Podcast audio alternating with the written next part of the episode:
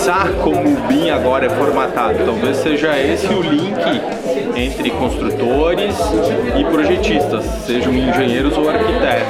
A gente discute muito em Porto Alegre no grupo BIM, quer dizer, no ambiente das BEA com outros escritórios. Uh, é óbvio que aqui em, aqui em Caxias do Sul tem uma produção também de arquitetura que é muito grande e são poucos escritórios que estão implementando, às vezes por receio, medo ou desconhecer um pouco a ferramenta. Eu acho que a gente poder trazer isso e dizer vamos sem medo, eu acho que é uma forma da gente estar tá, é, qualificando toda a cadeia da arquitetura e a cadeia da construção civil, por exemplo, para projetos mais bem detalhados, mais bem resolvidos e discutir isso aqui em Caxias é fundamental, porque quase todos nós aqui que fizemos a palestra temos projetos em Caxias, eles estão em BIM e o BIM não está sendo utilizado como deveria. As construtoras poderiam pegar esse, esse aporte todo e levar para a obra, até mesmo mostrar para os outros projetistas, porque por enquanto está só na disciplina de cada um. Na verdade, eu acho que a evolução dos escritórios ela começa dentro, vamos dizer assim, do uso efetivo dessa ferramenta e o interior uh, pode, por que não fazer projetos em outros lugares e não só ficar preso à, à região onde está localizado o escritório, né? Então hoje com o auxílio das mídias, com o auxílio de, da toda a tecnologia que nos permite dividir salas de, de bate-papo, dividir reuniões, ao mesmo tempo tendo uma pessoa aqui, outra pessoa lá, a gente está tentando trazer esse mesmo conhecimento que é gerado na capital para o interior, para ninguém ficar de fora do que está acontecendo. Obrigado, Tagir. Tagir sempre dá a maior força aqui para que as coisas aconteçam aqui em Caxias.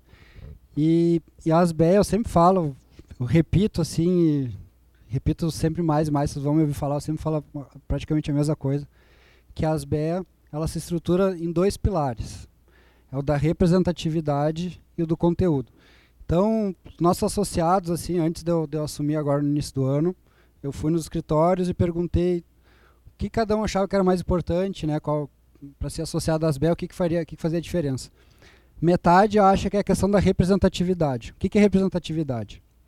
É toda a relação que, que a entidade tem com o CAL, com as prefeituras, com é, PPCI, Sinduscom, IAB, AI, a SAERGS. Então, toda, toda essa questão do poder público e também mesmo outras entidades profissionais na verdade, a ASBEA junta os escritórios e tem uma voz mais forte do que se cada um falasse sozinho. Então essa é a questão da representatividade. Agora tem gente que acha que, pá, que coisa chata, não quero saber falar, não quero ouvir nada disso. E acha que o importante é o conteúdo. O que, é o conteúdo? É o BIM, que a gente vai ver hoje, é a questão das normas de desempenho, é a sustentabilidade, tem a questão do, da legislação, que também lá em Porto Alegre agora está tendo a revisão do plano diretor. Então, o que eu quero trazer para vocês assim é que a ASBE é uma associação sem fins lucrativos. Todos que são associados são associados de livre, espontânea vontade. Ninguém é obrigado a se associar. E quem mais se beneficia mesmo são os próprios profissionais. Agora, na, na semana passada, tem uma, uma colega nossa que é a Angélica. Ela é da Ideia 1 lá. Ela, ela teve que, ela, profissionalmente, ela saiu do, do escritório, foi trabalhar na Cirela. E aí eu pedi uma, um depoimento dela do que, que ela, ela, ela ficou muitos anos no grupo de normas. Aí eu perguntei para Angélica o que que a pergunta que eu fiz para ela assim, aqui no palco assim, quando abriu a questão das perguntas, eu perguntei para ela, Angélica, o que, que foi mais importante para ti nesse tempo todo? O que, que tu achou melhor? O que, que tu achou que fez diferença na tua vida e tal? E ela falou que foi esse crescimento profissional próprio dela, quando ela compartilhava com os colegas as dúvidas, as inquietações dela. Tem o grupo de normas, que há muito tempo eles estudam as normas de desempenho, todo mundo aqui deve saber da importância. Então, todo mundo no dia a dia tem alguma dúvida, tem, tem vontade de conhecer mais, tem que estar, tá, né, a gente sabe como é competitivo hoje, tem que estar tá, tem que estar tá ali no, no limite para conseguir bons projetos, para a gente tem uma responsabilidade muito grande enquanto escritório de arquitetura. Então, participar das BEA traz esse, esse diferencial para vocês. Então, é isso que, que, eu queria trazer hoje. Então, quem tiver maior, mais curiosidade, entra no site, segue as BEA na, nas redes sociais, também no Instagram, vocês vão ver conteúdo bacana que a gente traz e, a participar. Então agora eu vou passar a palavra aqui para o Fernando Brantano, que é o nosso coordenador do Grupo BIM, tá? um dos grupos mais tradicionais das BEA, desde 2009, ele vai falar um pouquinho para vocês. Obrigado.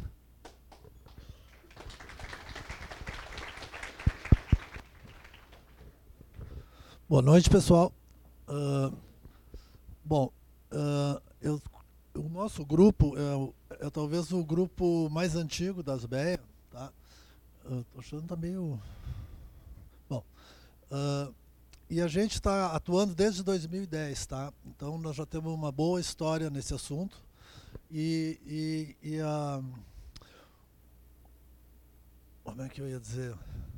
O atividade do grupo ela é quinzenal, tá? E a gente faz uma série de atividades, vamos dizer, para vamos dizer a comunidade. Começamos a fazer nossas atividades para dentro dos associados das BEA, né? Nos reunindo nós como grupo e depois algumas experiências dentro da, da, da comunidade Asbeia. E aí chegou um ponto que pela própria natureza do BIM, que é uma que é, vamos dizer, uma maneira de projetar integrada, onde está havendo uma interação entre todas as disciplinas, todos os colegas, uh, ficou, vamos dizer, necessário que, que isso abrisse, que não ficasse apenas restrito na comunidade de arquitetos. E aí a gente então criou esse programa Segunda BIM, que é um programa que a gente faz uma atividade mensal aberta à comunidade, vamos dizer, da área de construção, tanto de arquitetura quanto engenharia, quanto, vamos dizer, quem constrói mesmo, não só quem projeta. Uh, esse slide aqui só estava falando da, da fundação e quando a gente iniciou o grupo, a gente fez o que quase todo mundo que inicia faz, que é pesquisar esse universo, quais são as técnicas, softwares, etc. Então teve um grupo que iniciou menor e a gente publicou esse manualzinho aqui de um caderno técnico onde a gente fez análise dos softwares e, e da, daquilo que a gente se propunha a fazer. Uh,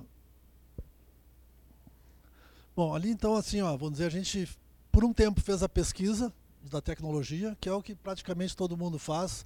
Vem cá, uma, uma pergunta só, quem que, de vocês que já trabalha com BIM ou que conhece BIM, só para a gente ter uma, uma noção da plateia? É, tá, uma, tá bem então. E a maioria arquitetos ou tem, nós temos engenheiros também aí? Bom, uma, só? Não, tem alguns, não muitos. Não precisa ter vergonha, cara. tá. Bom, uh, então, assim, ó, a gente fez a pesquisa, depois da pesquisa a gente, então, uh, produziu esse caderno, produziu o caderno, foi uma questão de pesquisa também, e a partir dali é que a gente abriu o grupo para fazer esse programa, então, uh, do Grupo BIM. Eu acho que os objetivos eu já falei. Agora eu vou começar a apresentar aqui os nossos uh, membros do grupo, tá? Então, a Amanda, que daqui um pouco mais vai falar para vocês, ela é do escritório que trabalha com paisagismo. o Bruno, uh, a Cristine. A Dácia não está aqui conosco, tá? Uh, eu. O Rodolfo. Hã? Não, mas que tu que mandou a foto.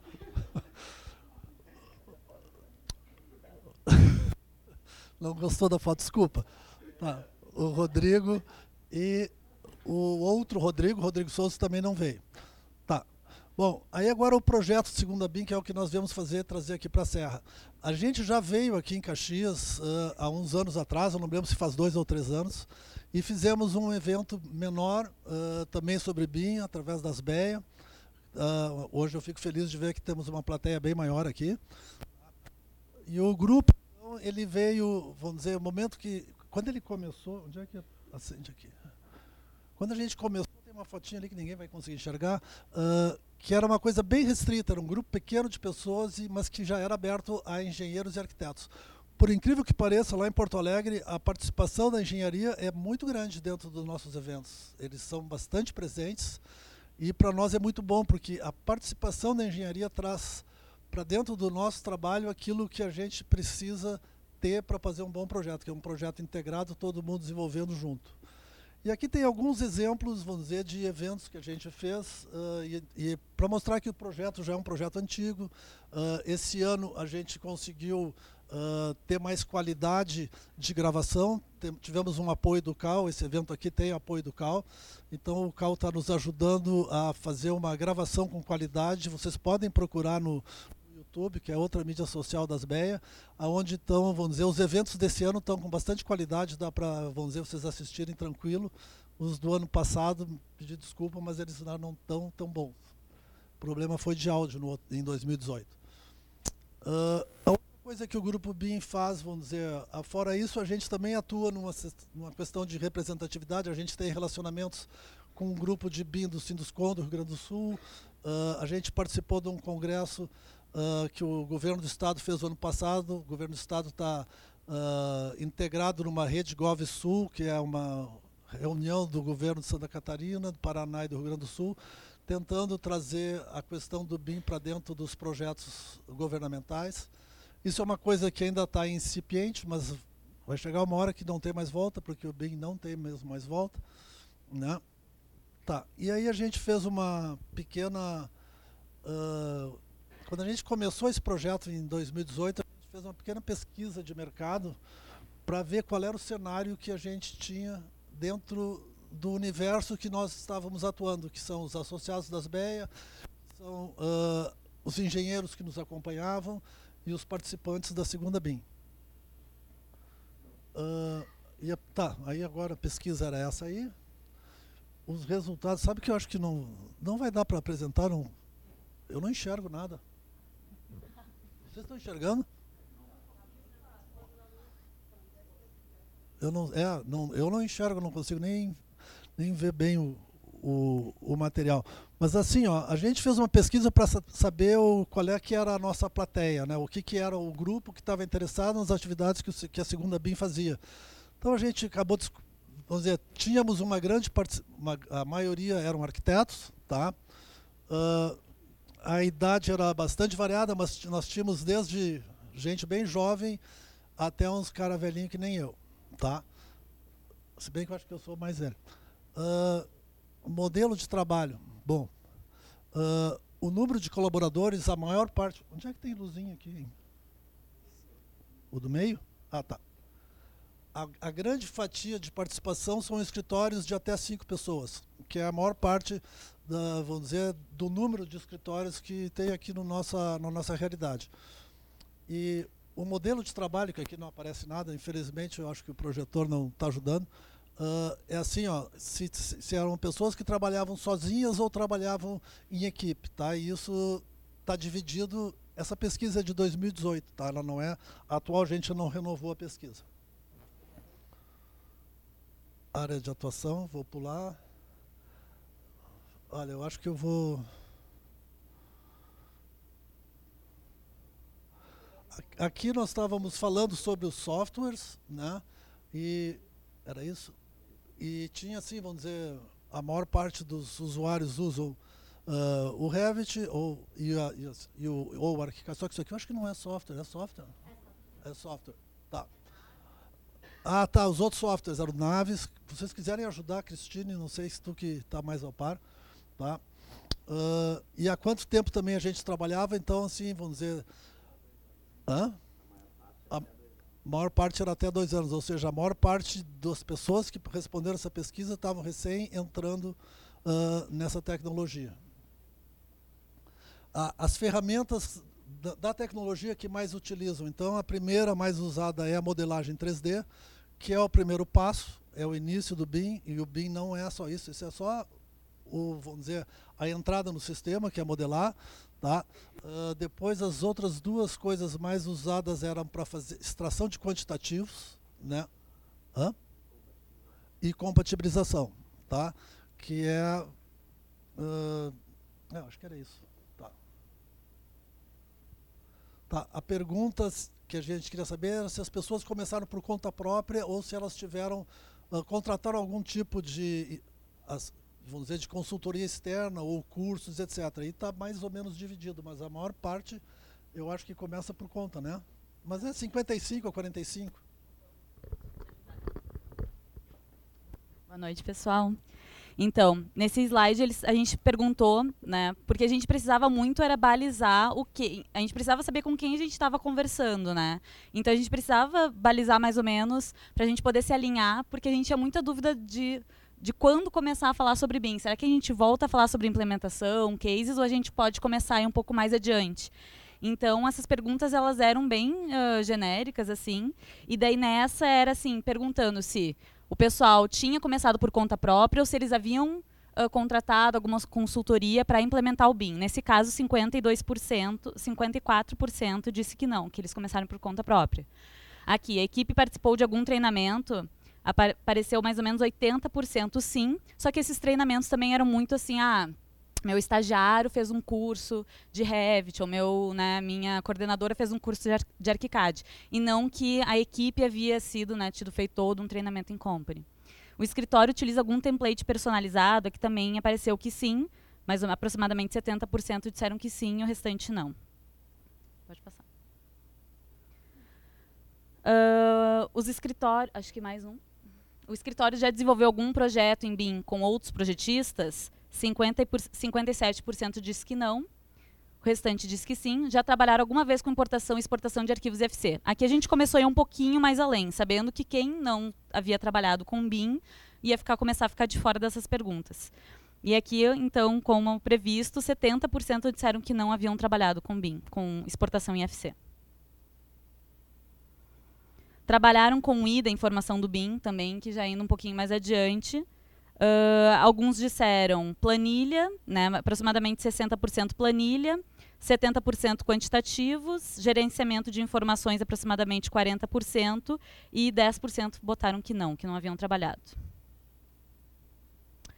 Se havia um conhecimento em 7D do BIM, em LOD, ND, que são os níveis de desenvolvimento do projeto, tudo muito mais profundo, e quais dos níveis, quais as dimensões do BIM que já haviam utilizado. A maioria disse que não, que não haviam utilizado essas ferramentas ainda, e apenas a maioria, essa grande uh, verde mais escura que não sabia nem o que, que, se tratava do assunto. Então a gente começou a perceber que a gente estava realmente falando com o público que estava começando a conhecer mais sobre o mundo BIM, né? Então que a gente ainda estava falando com muitos leigos, alguns que já tinham um pouco mais de conhecimento se havia. Ah, daí a gente já pulou para a parte dos resultados. E aqui a gente perguntou para eles uh, o que, que, em específico eles queriam aprender, ou quais ferramentas em específico eles queriam conhecer. Porque a gente via que todas as palestras que a gente falava eram muito em case, case, né? Pegava um projeto, ah, eu desenvolvi esse projeto em BIM, como foi? E acontecia que a maioria dos cases eram apenas sobre modelagem, que é a primeira dimensão do BIM, né? Que é o 3D. Então a gente queria tentar passar um pouquinho mais adiante dessa informação. E aqui foram, né, por ordem de tamanho, o que, que mais apareceu? Apareceu bastante o Solibri, que é um software de compatibilização e interoperabilidade entre todos os, uh, todos os tipos de BIM, naves também, compatibilização. A gente começou a ver que tinha muito, muito se falava sobre o mesmo assunto. O próximo também que veio foi muito sobre Dynamo e Grasshopper, que são softwares de parametrização. Uh, algumas coisas de orçamento, tecla, foi basicamente isso. E também algumas coisas que a gente ouviu falar, que a gente perguntou o que, que se interessariam. Então, muito se falou sobre compatibilização, parametrização. Obrigado, Cristine. Uh, como a gente vai tentar manter uma certa rigidez no horário, nós vamos passar agora para a próxima. Isso aqui é só para vocês terem em mente que a gente está querendo saber o que as pessoas que vêm participar desses nossos projetos uh, se interessam, tá? Isso que eu gostaria que se vocês depois quiserem dar um retorno para nós, uh, ah, para a gente poder até direcionar e saber como calibrar isso, tá? Uh, tá? Eu acho que agora vamos passar então para é o Fernando, né? Fernando da Grafo aqui de Caxias, que vai fazer uma apresentação do, do software que ele trabalha.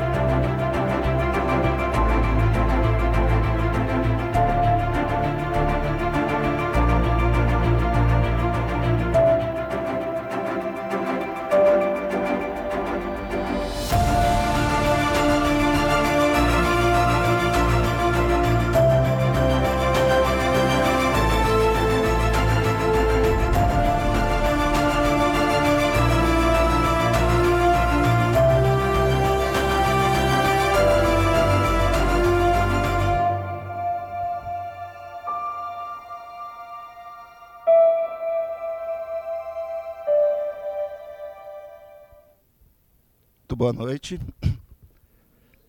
Meu nome é Fernando Rodrigues, venho representando a Graph Software. Da, nós somos uh, o primeiro parceiro da Autodesk aqui no Brasil e quero agradecer já a diretoria da, da Asbeia pelo convite. Somos parceiros de, de longa data. E a gente veio trazer um pouquinho então para você sobre qual é a visão Autodesk, qual é a visão da Grafo sobre BIM. Né? Uh, devido ao tempo, certo? Eu sei que várias, uh, vários palestrantes, que inclusive são nossos clientes aqui, e vão falar um pouco mais de BIM, então eu vou tentar concentrar um pouquinho sobre o que é Autodesk, quem é a Grafo e, e o que, quais são as soluções que hoje seriam de entrada que poderiam ajudar vocês nesse, nesse processo. Tá? Então a Grafo é a primeira parceira Autodesk no Brasil. O primeiro AutoCAD que foi vendido no Brasil foi a Grafo que vendeu, há mais de 30 anos atrás. Uh, temos escritórios Rio Grande do Sul, Santa Catarina, Paraná. Atendemos as principais empresas, tanto na área de, de arquitetura e construção, na área de indústria, né? Uh, empresas como Marco Polo aqui, Randon, são empresas que são nossas, nossas clientes aqui em Caxias, por exemplo. Somos parceiros Gold, Autodesk, né? especialistas em realidade virtual. Tá? Quem quiser acompanhar depois um pouquinho mais sobre os nossos trabalhos, inclusive a Randon, hoje Marco Polo, utilizam realidade virtual implantada pela Grafo.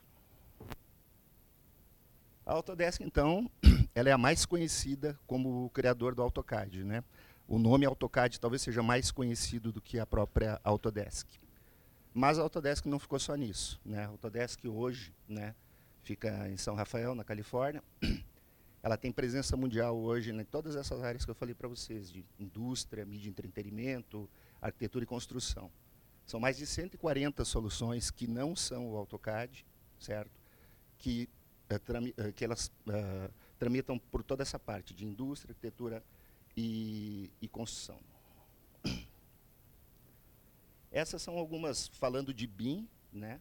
essas são algumas das tecnologias que a Autodesk oferece para este, este processo. Porque BIM, depois vocês vão acabar, quem ainda não conhece, entendendo um pouco mais, ele é um processo.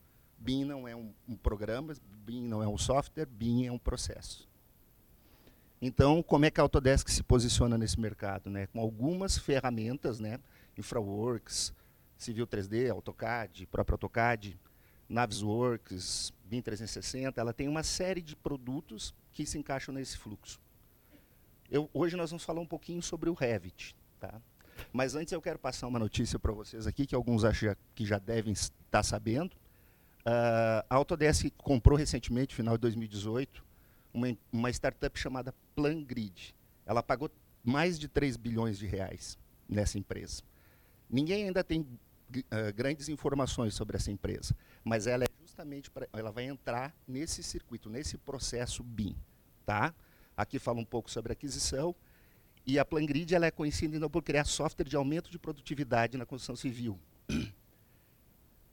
Ela possibilita em tempo, promete que possibilita em tempo real, né, uh, os, ter operabilidade entre trabalhadores e, e os escritórios na obra, tá? Isso, futuramente, a gente vai, vai poder ter mais informações, ainda está muito recente. Aquele fluxo, aqueles, uh, aquelas soluções que eu mostrei para vocês inicialmente, que já existem na Autodesk, hoje fazem parte de todo esse fluxo, que é uma cadeia BIM. Né? Devido ao tempo, eu não vou me demorar em detalhes, uh, e depois, quem quiser uh, essa apresentação, eu posso disponibilizar para vocês. Tá? Como que a gente tá, uh, resolveu falar uh, especificamente hoje para vocês? Não resolveu falar de AutoCAD, todo mundo praticamente já conhece. A gente falou, uh, resolveu falar um pouquinho de Revit, tá? Tem vários clientes nossos aqui que já utilizam o Revit.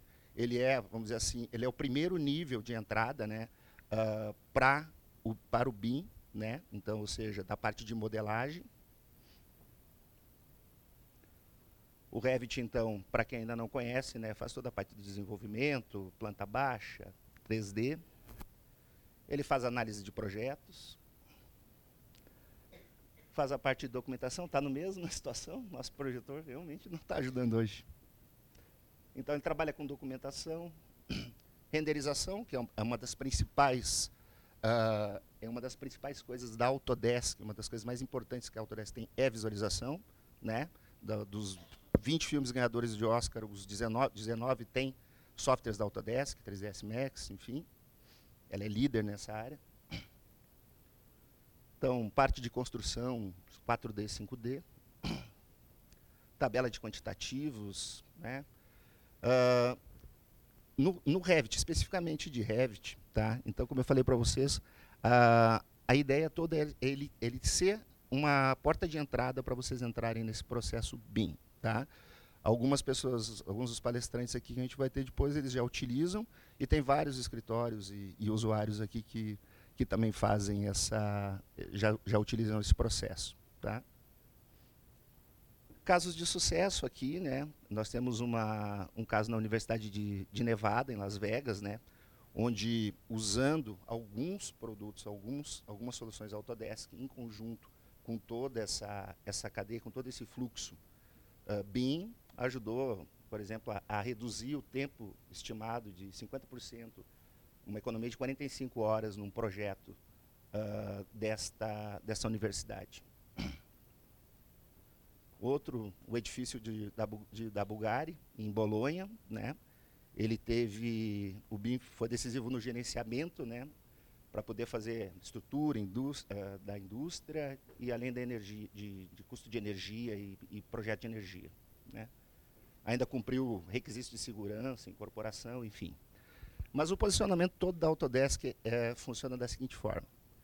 Uh, a Autodesk uh, entende que esse processo ele, ele vai muito à frente pelos profissionais que, que, que utilizam as ferramentas, certo? Então, esse é o, esse é o objetivo da, da Autodesk, é incentivar vocês, né, evangelizar vocês para que vocês conheçam essas ferramentas e utilizem essa, elas no, no fluxo. Tá bom? Então, meu nome é Fernando Rodrigues, como falei para vocês, nós vamos estar por aqui, se vocês quiserem depois conversar, pegar material, a gente está à disposição de vocês. Obrigado.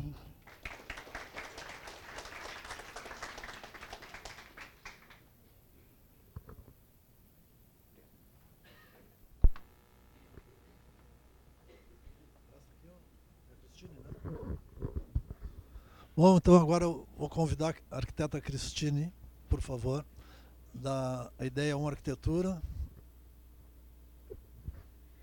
Então tá, passador.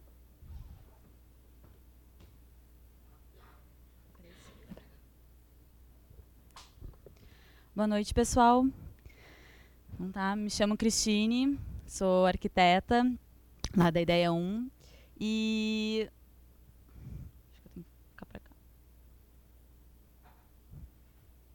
Deixa eu vir para cá então. E na verdade, uh, o que eu vim falar um pouquinho para vocês, eu trouxe um estudo de caso para mostrar de uma implementação em BIM, tanto uh, da nossa parte quanto parte da construtora, e eu vim trazer alguns números. Na verdade, a ideia 1, a gente fala, a gente tem muito orgulho de falar que desde 2011 a gente é 100% BIM, porque realmente, no momento que a gente botou, que a gente decidiu que ia ter BIM no escritório, foi para valer, assim.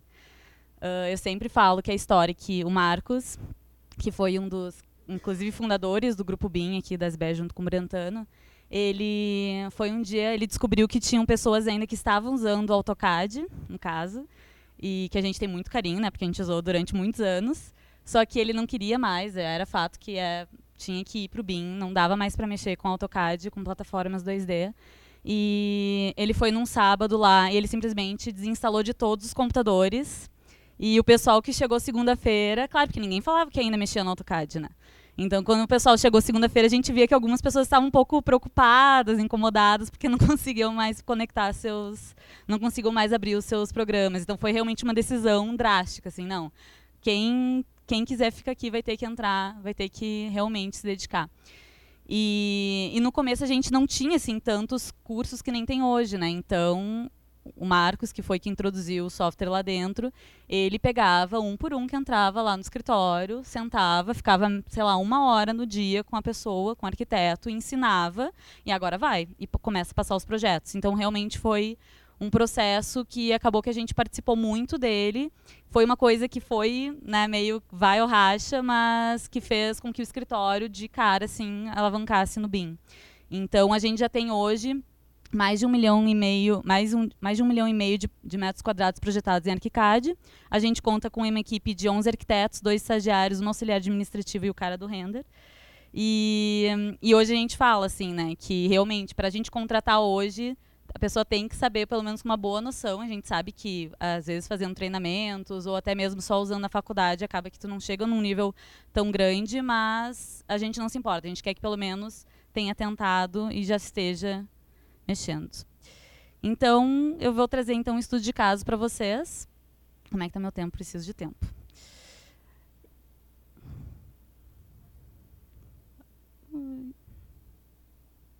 Talvez eu tenha que ficar mais perto.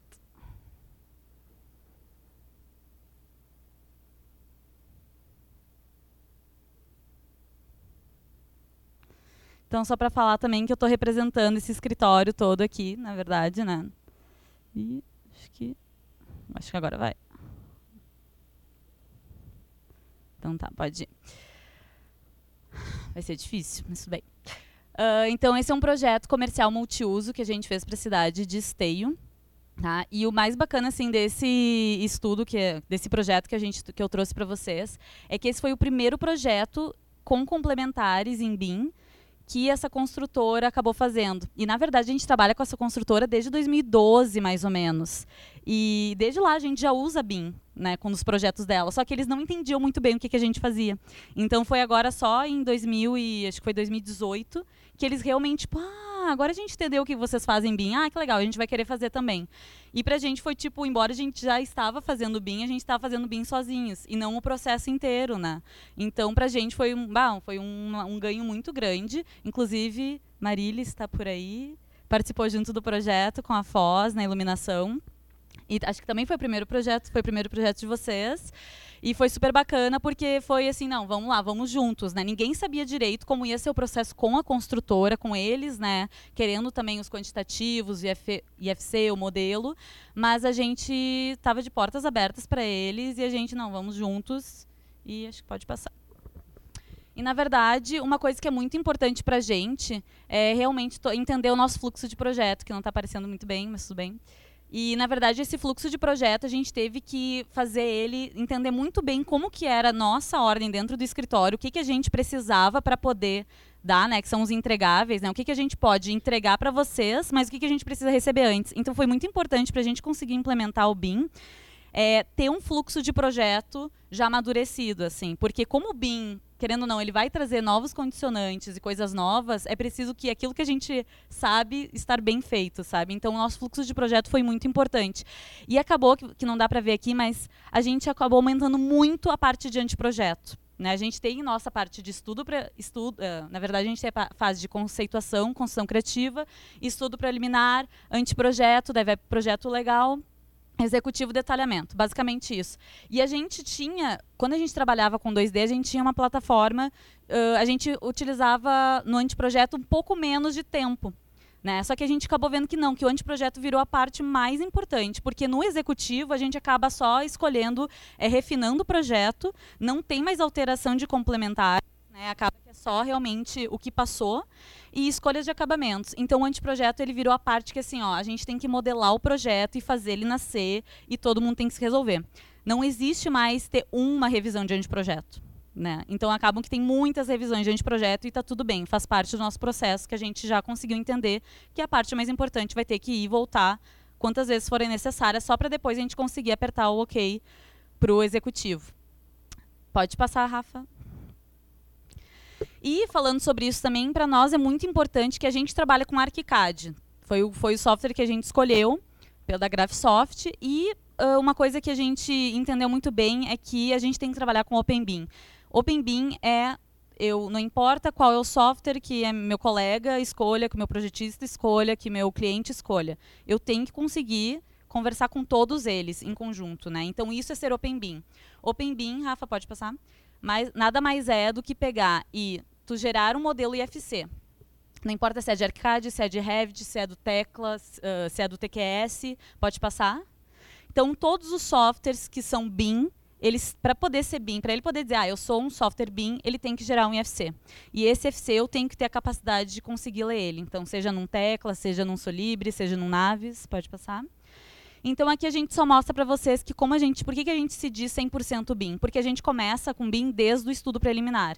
Então estudo preliminar a gente faz até viabilidade, questão de zonas, números, planilhas, pode passar, Rafa a gente vai para o anteprojeto. No anteprojeto, a única coisa que a gente faz que é fora do nosso escopo é o lançamento preliminar assim de do que, que a gente gostaria que a estrutura fizesse. Mas a gente sabe que óbvio que não vai ser assim. Mas a gente dá o primeiro start na estrutura.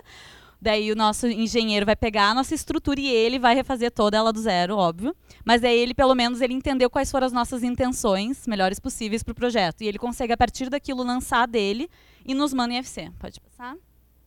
E daí no anteprojeto, não está dando para ver, mas daí tem toda a parte de elétrico, hidrossanitário, pode passar, climatização, PPCI, Lumino, vários. E todos eles, aonde que a gente lê? Eu fico botando todos eles no meu software eu não preciso botar eles dentro do ArchiCAD, eu posso, mas eu não preciso, porque nem sempre eu preciso mostrar tudo isso.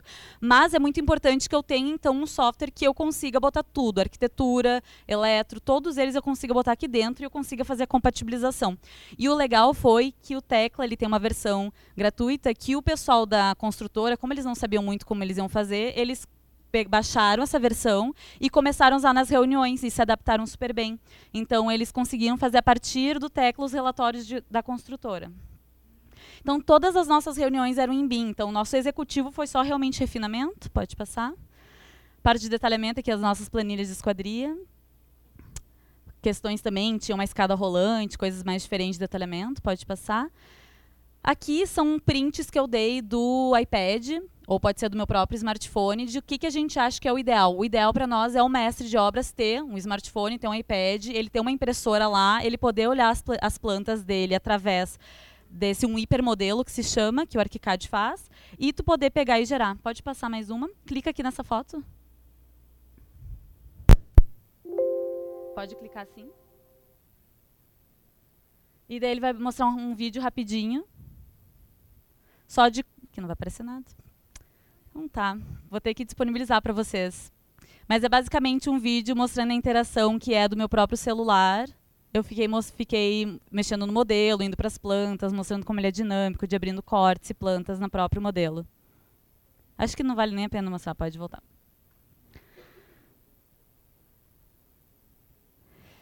Pode mais uma. E daí aqui é só para mostrar para vocês como está na obra, que a gente tirou agora uma foto em junho. Então, realmente, o que, que, a, que, que a gente está vendo e a construtora está vendo? Que não está tendo nenhuma surpresa na obra, são coisas mínimas que acontecem, porque eles conseguem acompanhar o tempo todo esse projeto. Pode ir. E as nossas considerações finais foram que realmente a gente teve algumas uh, alguns, uh, decisões de projeto. Por exemplo, a gente sabia que a graficação não ia ficar 100%, uh, porque a gente precisava valorizar o fluxo do projeto. A gente tinha mais pressa, então algumas coisas iam passar do que uma graficação que a gente estava acostumado no 2D.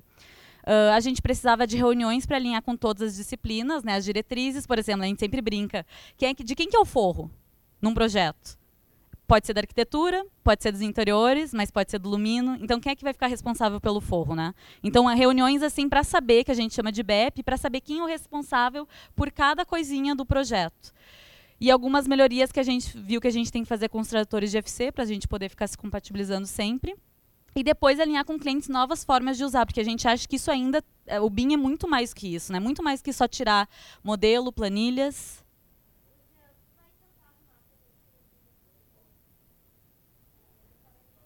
Eu já estou acabando, acho que eu só termino então. Uhum. E daí. Isso. Então a gente acha que a gente está vendo que tem que utilizar a realidade aumentada. A gente já viu softwares agora na ConstruSul que teve de tu chegar e tu conseguir ver pelo teu celular a tua própria obra construída, tu conseguir ver onde está o encanamento. Né? Imagina o teu cliente chegar num canteiro de obras, ele conseguir enxergar o apartamento dele, ou seja, pelo óculos de realidade aumentada ou pelo próprio celular. Né? Então a gente acha que isso tem que ter muito mais coisa, na verdade, que a gente consegue fazer e que na verdade a gente já conseguiria. A gente só precisa realmente botar mais tempo nesse tipo de coisa. Pode passar? E na verdade aqui foi só um último slide para mostrar para vocês o nosso modelo e o que que desse modelo a gente extraiu direto para o cara do render.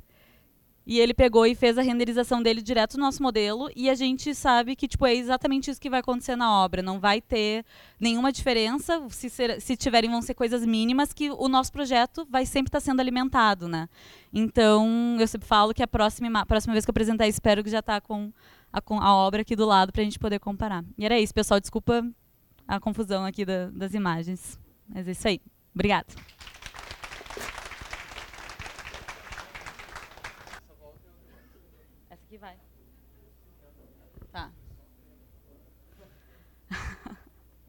Era só para, é, exato, ensaio. Então agora mostrando o projeto. Ai, é. Então, só para mostrar o fluxo, então, que eu estava falando da construção criativa, etapa de estudo preliminar, anteprojeto, projeto legal executivo e detalhamento.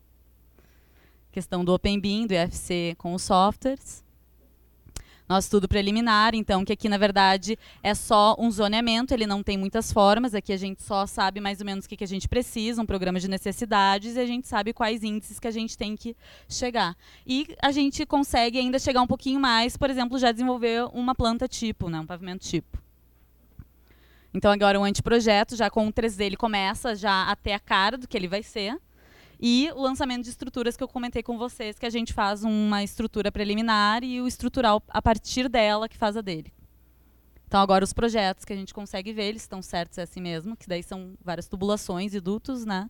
Elétrico, hidro, climatização, PPCI, todos eles juntos do Tecla. E o legal do Tecla é assim, a gente geralmente pega a arquitetura, põe num layer transparente e pega e põe ah, uh, estrutural preto, hidro azul, elétrico verde, PPCI vermelho, então a gente consegue enxergar, é, é, é, muito visual, é muito mais fácil de entender um projeto e conseguir identificar quais são os futuros erros ou o que pode acontecer. E aqui foi só um tipo de relatório que a própria construtora fez, dando prints. Ela tirava print, dava um zoom, porque tu pode cortar, tu consegue cortar, tu consegue medir através desse software, tu consegue chegar ali e dar um print e mandar, ó, está uma incompatibilidade ou até um clash detection.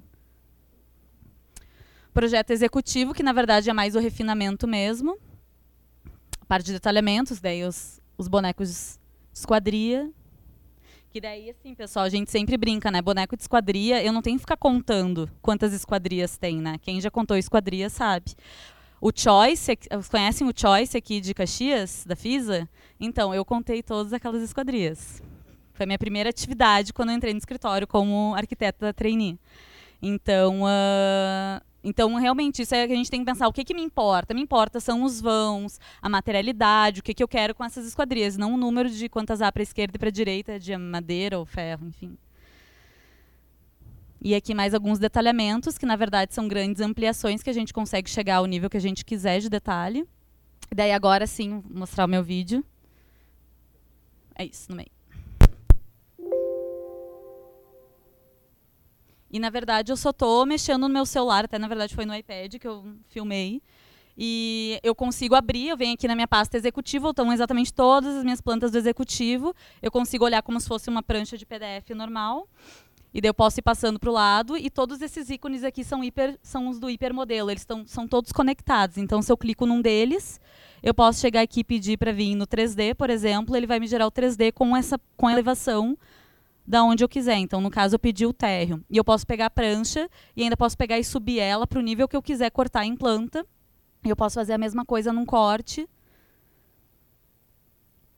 E posso ficar. E isso é muito intuitivo, porque eu posso também chegar num zoom absurdo. E isso, para entendimento de projeto, é a melhor coisa que tem, né? Então, eu fico brincando um pouco com o modelo. Então, todos esses hiperlinks aqui eu posso clicar, peço aqui para abrir o corte. E assim, pessoal, não é uma coisa, tipo, fazer isso aqui é, é exatamente tu dizer, eu quero gerar um hipermodelo a partir da, daquilo que eu criei e aperta um botão e, e, isso acontece, sabe? Não precisa saber muito, assim, de tecnologia. Ah, basta modelar direitinho que aquilo ali vai aparecer. E isso pode carregar no teu celular, não é pesado. O celular, os smartphones, ali o pessoal do escritório todos consegue usar, o iPad também, então não tranca. Não sei quantos edifícios dá para ter no celular, tá? Mas pelo menos um por vez. No iPad a gente tem, acho que a gente tem uns 15, talvez. Mas é isso aí, acho que pode.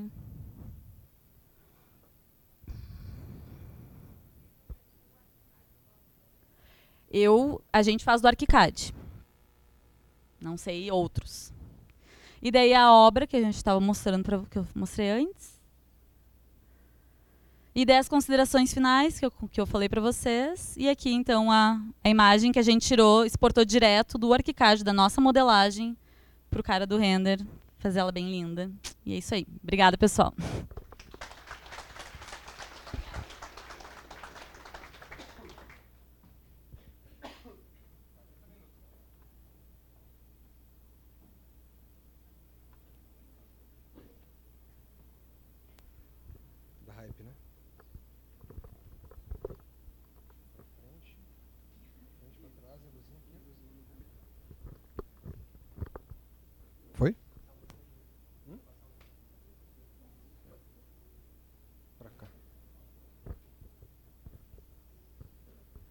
Boa noite, pessoal. Eu me chamo Bruno Carvalho, sou arquiteto da Hype Studio, associado da Hype Studio. Eu sou coordenador de, coordenador de projetos na, na empresa e faço todo o gerenciamento da parte do BIM também dentro do escritório. Tá? Esse aqui é o nosso time. Hoje a gente está com mais ou menos 20 pessoas, tá? entre arquitetos, estagiários, administrativo e marketing. Nosso lema é arquitetura com alma também gente tem uma incorporadora também, que é Lugares com Alma. Essa aqui é a nossa, a nossa sede lá, que foi um projeto que a gente gosta muito lá, que foi um, um sonho lá da gente ter uma sede bacana lá em Porto Alegre. A gente tem 14 projetos construídos, tá? tem 7 em obras e mais de 49 projetos, fora estudos. Aqui um pouquinho do que a gente já realizou, aqui tem um que eu vou mostrar bastante, Opa. que é esse aqui, que é aqui pertinho, da FIS ali. Aqui os que estão em execução agora, são alguns projetos residenciais, comerciais, tem institucionais. Vamos falar um pouquinho, a gente veio para falar de BIM, né? Então, a Hype existe desde 2016 e em 2013, né, todos, todos os arquitetos fizeram um curso do, do Revit, que é a plataforma que a gente escolheu lá na Hype. Nosso primeiro projeto, nossa primeira implantação que a gente chama foi quando a gente fez o nosso primeiro projeto em 3D, basicamente. Ele não continha, ele não continha basicamente nenhuma informação. Era simplesmente o CAD modelado em 3D, gerando plantas. Né? Depois, na segunda fase, que a gente chama, foi quando a gente começou a colocar informação no modelo. Então a gente já extraía quantitativos, alguns quantitativos de esquadrias, já tinha informações nos elementos do, do modelo. Tá? Isso a gente fez durante vários, em vários projetos. Alguns projetos tinham complementares também em BIM, outros não, então isso foi evoluindo até o meio de 2016, que foi o nosso primeiro projeto completo, daí com todas as disciplinas contratadas em BIM. E agora a fase 4, que é a que a gente se encontra agora em 2019, que foi quando a gente se deu conta que a gente precisava ter mais produtividade no desenvolvimento dos projetos. Né? Então a gente criou uma série de, de rotinas internas para melhorar o nosso fluxo e, consequentemente conseguir fazer as coisas mais rápido e ter mais tempo para fazer o que realmente importava, né? Ou o que realmente importa. Então aqui os principais ganhos que a gente teve dentro do escritório com o uso do BIM, tá? A gente primeiro a visualização, sair de uma plataforma 2D para um 3D, assim quem, quem já teve a oportunidade de trabalhar sabe que é uma, uma grande diferença, né? Depois a questão de colaboração, então a gente poder trabalhar várias várias pessoas no mesmo arquivo realmente sem ter que estar salvando ou abrindo uma versão só de visualização, né? O banco de dados também, que é a questão de ter toda a informação ali num, num ambiente só. A gente usa vários hoje, mas igual o Revit pode, né, pode guardar tudo dentro dele, as informações estão todas contidas dentro do modelo. Uh, a gente teve que né, rever completamente nossos processos, porque o BIM é um processo, então o, tradicional a gente teve que deixar um pouquinho de lado, então a gente teve que refazer todos os nossos processos. Foi um trabalho bem importante que a gente está até hoje, que a gente não acabou ainda isso, acho que nunca vai acabar a integração né, com, os outros, com as outras disciplinas né, e a produtividade, que é a questão que a gente está desenvolvendo agora no, no, escritório. Então, na questão de visualização, esse aqui é um vídeo bem, bem longo, tá? Uh, não, vou, não vou mostrar ele todo, mas ele tem quase 10 minutos. Mas aqui a gente mostra realmente como a gente trabalha, né? Uh, a gente tem um modelo, está modelado ele num, num certo pavimento, que acho que era o oitavo pavimento. Então dali tu já gira, já consegue ver o corte. Já... Esse vídeo é bem bacana, eu vou deixar depois a, a apresentação para o pessoal pegar, então pode ter um vídeo bem de 10 minutos, mostra tudo, mostra questão de detalhamentos, onde é que estão as vistas, os templates, é bem, bem completo. Uh, na questão da visualização, né, a gente conseguiu desenvolver vários produtos para entregar para o cliente. Né, isso aqui é basicamente uma revisão de uma estrutura, de, um, de uma estrutura steel frame que a gente fez. No, aqui está meio escuro, mas os vermelhos, onde parece mais, mais, mais vermelho ali é o que, o, é o que a estrutura teria que alterar. Então é, é tipo um relatório de, de revisão de estrutura. Aqui também o que mudou um pouco, aqui é um gifzinho mostrando né, o que, que a gente entrega numa prancha. Então tem sempre um quantitativo, todas as vistas, a gente entrega sempre um, um 3D, uma que a gente chama planta-chave, né, que é um 3D da planta, né, as planilhas, todas, tudo do modelo. Mesma coisa nos cortes, então a gente entrega sempre um corte-chave, fica mais fácil de, de se localizar né, na planta. Saber ah, onde é que está passando esse corte, não tem que abrir a planta para ver onde é que estava o corte. Esse é um, é um PDF 3D, basicamente, que a gente gera direto do software. É bom para entregar para o cliente, tu consegue ter todos os elementos separados por... Tu clica no elemento, ele aparece lá na planilha o que é aquele elemento. Já existe hoje, já existe outras, outras, outras formas, de até da própria Autodesk, o A360, que a gente está entregando também.